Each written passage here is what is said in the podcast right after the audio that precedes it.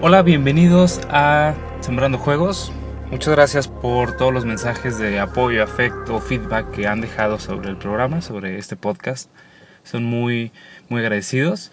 Y bueno, hoy quiero platicar contigo de secretos públicos o cómo definir, cómo decidir qué debemos mostrarle al mundo y qué debe quedar secreto.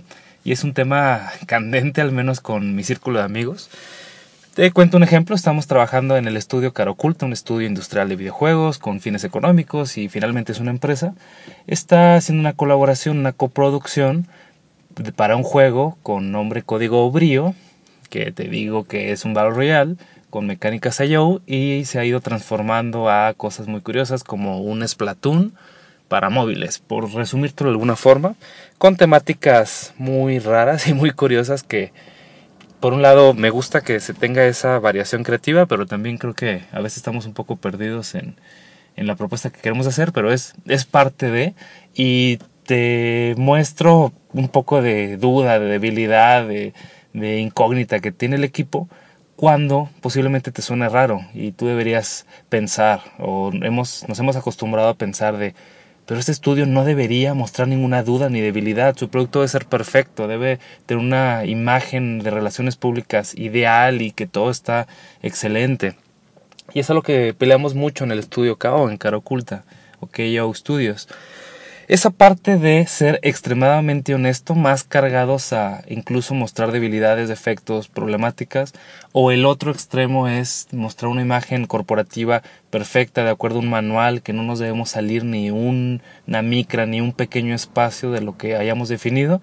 Y algunos estudios han logrado un equilibrio sano entre ser suficientemente honestos, quizás no mostrar todo lo malo o destacar más lo negativo que subconscientemente lo negativo causa más ruido, aunque es una ventaja, lo platico en un rato más. Y no nos hemos ido a ese extremo de, de perfección. Hemos trabajado en Caroculta junto con otro estudio muy reconocido, con personas muy profesionales, realmente lo reconocemos mucho, que se llama Larva, Larva Games. Sin embargo, tenemos unas culturas totalmente diferentes, formas de trabajar, formas de organizar la producción, de llevar el seguimiento a procesos. Me gustaría en otro episodio platicar un poco más a detalle sobre cómo es trabajar con dos estudios tan diferentes, orientado a metas, objetivos distintos. En este caso, en este programa, me gustaría hablar en concreto de qué es público, qué es privado, qué debe conocer la gente fuera de tu oficina, de tu estudio, qué se debe quedar y te doy mi postura y la justifico un poco para que tú definas la que a ti más te guste, la que a ti más te convenga. Por ejemplo, yo empiezo criticando las mentiras, aquello que significa esconder la verdad o decir a cosas que no son ciertas para empezar, a mí en lo personal no me gusta y no me gusta que mis organizaciones se, se maneje de esa forma. No lo estoy diciendo en el caso de CAO ni de Larva para que no vaya a quedar duda. Lo digo en caso de algunos estudios de amigos míos que se dice todo va perfecto, hemos vendido muchísimo y cuando le preguntas, oye, ¿cuáles son tus ventas reales? Híjole, no te puedo decir por un contrato con el publisher. Está bien, dime, pues, no sé, recuperaste tu inversión, tienes un crecimiento positivo, se ve que vaya luz al final del túnel y dicen, sí, yo no te puedo decir.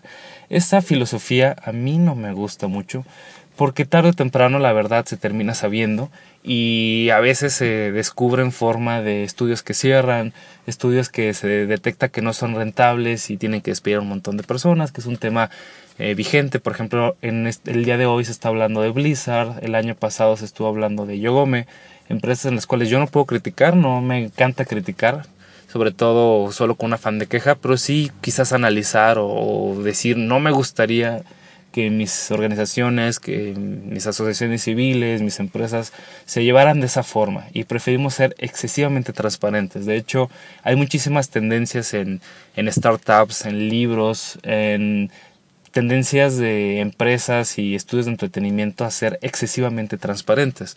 Y eso ha sido o se ha cruzado con aquellas mentalidades modernas, por decirlo de alguna forma, que tenemos exceso de disponibilidad a la información gracias a las tecnologías, a los teléfonos, a los sistemas informáticos, y es muy rápido que se ventile una verdad. Algunas, algunos expertos en crisis, por ejemplo, recomiendan que se dosifique la verdad de una manera inteligente, no, no significa que digamos toda la verdad, sin embargo, el, el esconderla o decir mentiras definitivamente es una antipráctica que tarde o temprano yo considero que te va se va a salir de las manos y te va a explotar en la cara. Sin embargo, ¿qué sí conviene conservarlo como privado? Lo que nosotros siempre tenemos que hacer de esa forma y hay que establecer un proceso de comunicación con tu equipo diciendo esto no lo debes decir. Son todas aquellas cosas que tengan algún acuerdo de confidencialidad o los famosos NDAs, acuerdos de no difusión o no revelar información, que en ellos prácticamente nosotros solo los firmamos cuando hay un ente más grande, algún cliente, algún proveedor que lo exige, pero en general nosotros entre empresas pedimos que no haya ese tipo de acuerdos de confidencialidad.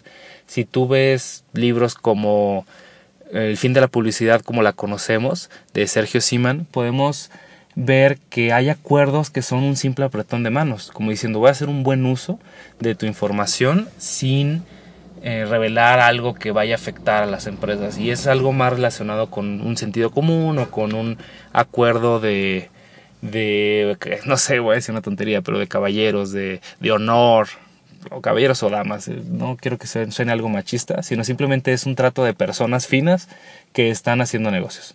Queremos algo un poco más formal, algo de abogados, que es por ejemplo lo que nos sucedió con, con Larva y Cao, nosotros no somos tan legales, por decirlo así, no en el sentido de ser ilegales, sino de que tengamos todos nuestros procesos revisados uno por uno por un abogado. Generalmente nuestros términos y condiciones son una serie de plantillas.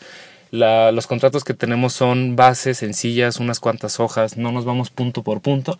Y como ocurre en muchas empresas, hasta que hay alguna amenaza legal o algo similar, es que afinamos el proceso. Sin embargo, intentamos que la burocracia legal sea lo menos posible en términos de producción. Si te interesa, mándame un mensaje y detallo cómo llevamos el control de los derechos de autor, por ejemplo, de algunos assets, etcétera, pero intentamos que sea la manera más sencilla posible, sí controlada, sí que cuando alguien quiera buscar esta imagen de dónde salió, qué tipo de derechos tiene, pues sepamos y más aún que hay alguna responsabilidad que tienes que poner en los créditos ciertos derechos de imágenes que tú hayas utilizado, por ejemplo si son Creative Commons o de algún tipo de licencia abierta, libre o algo, los acuerdos de licencia los debes poner públicamente en alguna parte de tu juego y a veces a algunos se les olvida, sin embargo pues también no es algo tan crítico a menos que, que te demanden o que haya algún proceso legal por ahí. Entonces, ¿qué debe ser público? ¿Qué debe ser privado? Nosotros consideramos que lo privado debe ser todo lo que tenga un acuerdo de confidencialidad o que te vaya a meter en algún problema sin revelas. Por ejemplo, hablamos de información de, terceros, de clientes, bases de datos y sobre todo aquello que esté muy explícito y que sea necesario controlar. Y todo lo demás que no esté en esos acuerdos de confidencialidad, nosotros lo manejamos como público. Ahora, hay dos grandes vertientes o dos grandes divisiones de la mentalidad en el trabajo, que son lo orientado al producto y lo orientado a la venta. En lo ideal deberían estar muy juntos. En la realidad, a veces el área de ventas tiene una perspectiva diferente sobre el área de producto. El producto intenta más resolver una necesidad muy definida y el área de ventas intenta descubrir nuevas necesidades y no enfocarse tanto en la solución, sino más en las problemáticas y, y en alguna alternativa económica. Eso lo vemos después en, temas de negocios. Sin embargo, si en concreto en, en esta parte, por ejemplo, de, de videojuegos, es necesario que entendamos o que veamos que en la realidad el área de producto en ocasiones va a estar muy muy muy enfocada en el, en el día a día y se le va a olvidar esa promesa, esa comunicación de cómo debería ser el juego me sucede mucho de que el área de, de, arte, por ejemplo, publica solamente lo que se necesita como para cumplir con el entregable, pero no con una promesa de cómo va a ser en el futuro. Y el área de ventas constantemente no lo exige. Oye, requiero que el público se interese por lo que viene. Y el área de arte dice, pues yo solo voy a entregar lo que me toca el día de hoy, no, no voy a hacer como una visión general. Y eso se va dando con, con la experiencia.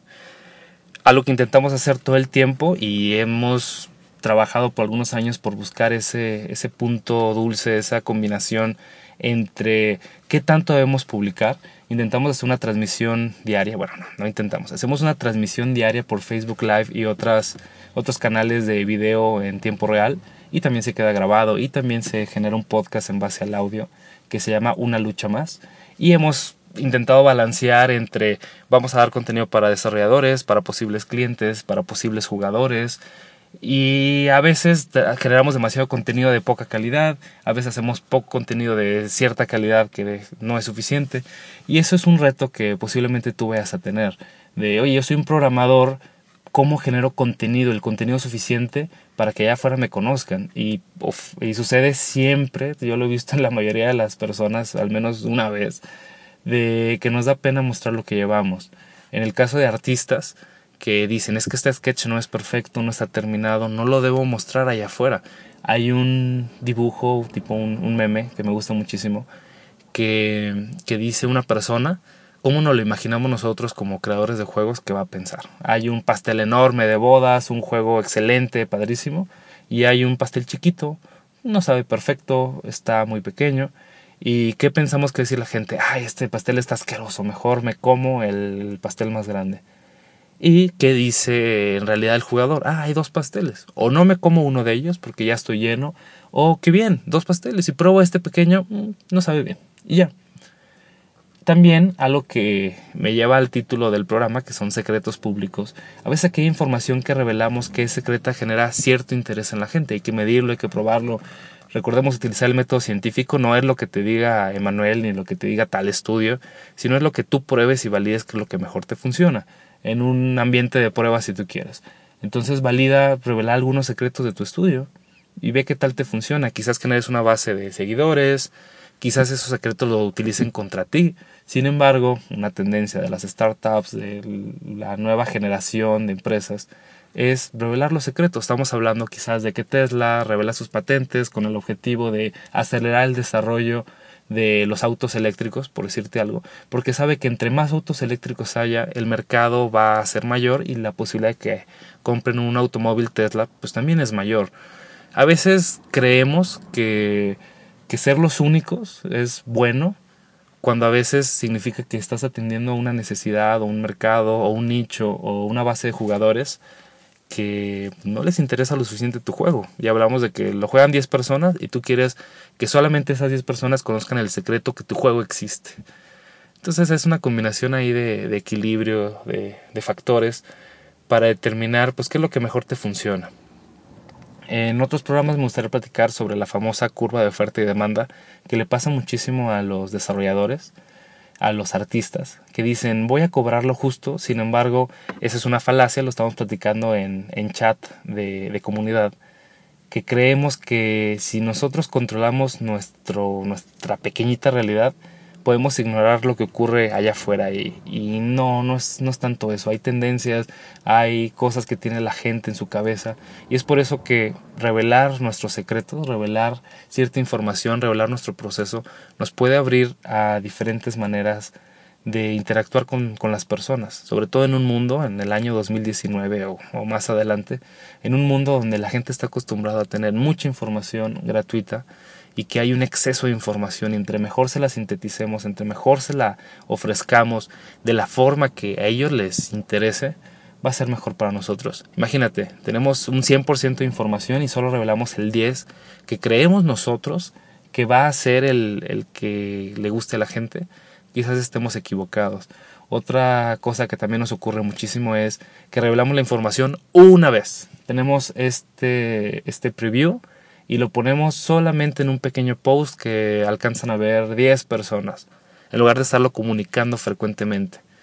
Ese equilibrio entre poca frecuencia, excesiva frecuencia o la frecuencia justa, también es algo que agregamos aquí a la conversación. Entonces es qué mostrar, qué debemos ocultar, yo te recomiendo que sea lo menos posible y qué tan frecuente mostrarlo no debería ser una vez, no debería ser todos los días hasta que satures a, a, la persona. Intenta buscar ese punto justo en que la gente se siente motivada, le ofreces información de su interés en la medida justa para crecer la fidelidad sobre tu marca, sobre tu juego, sobre tu estudio.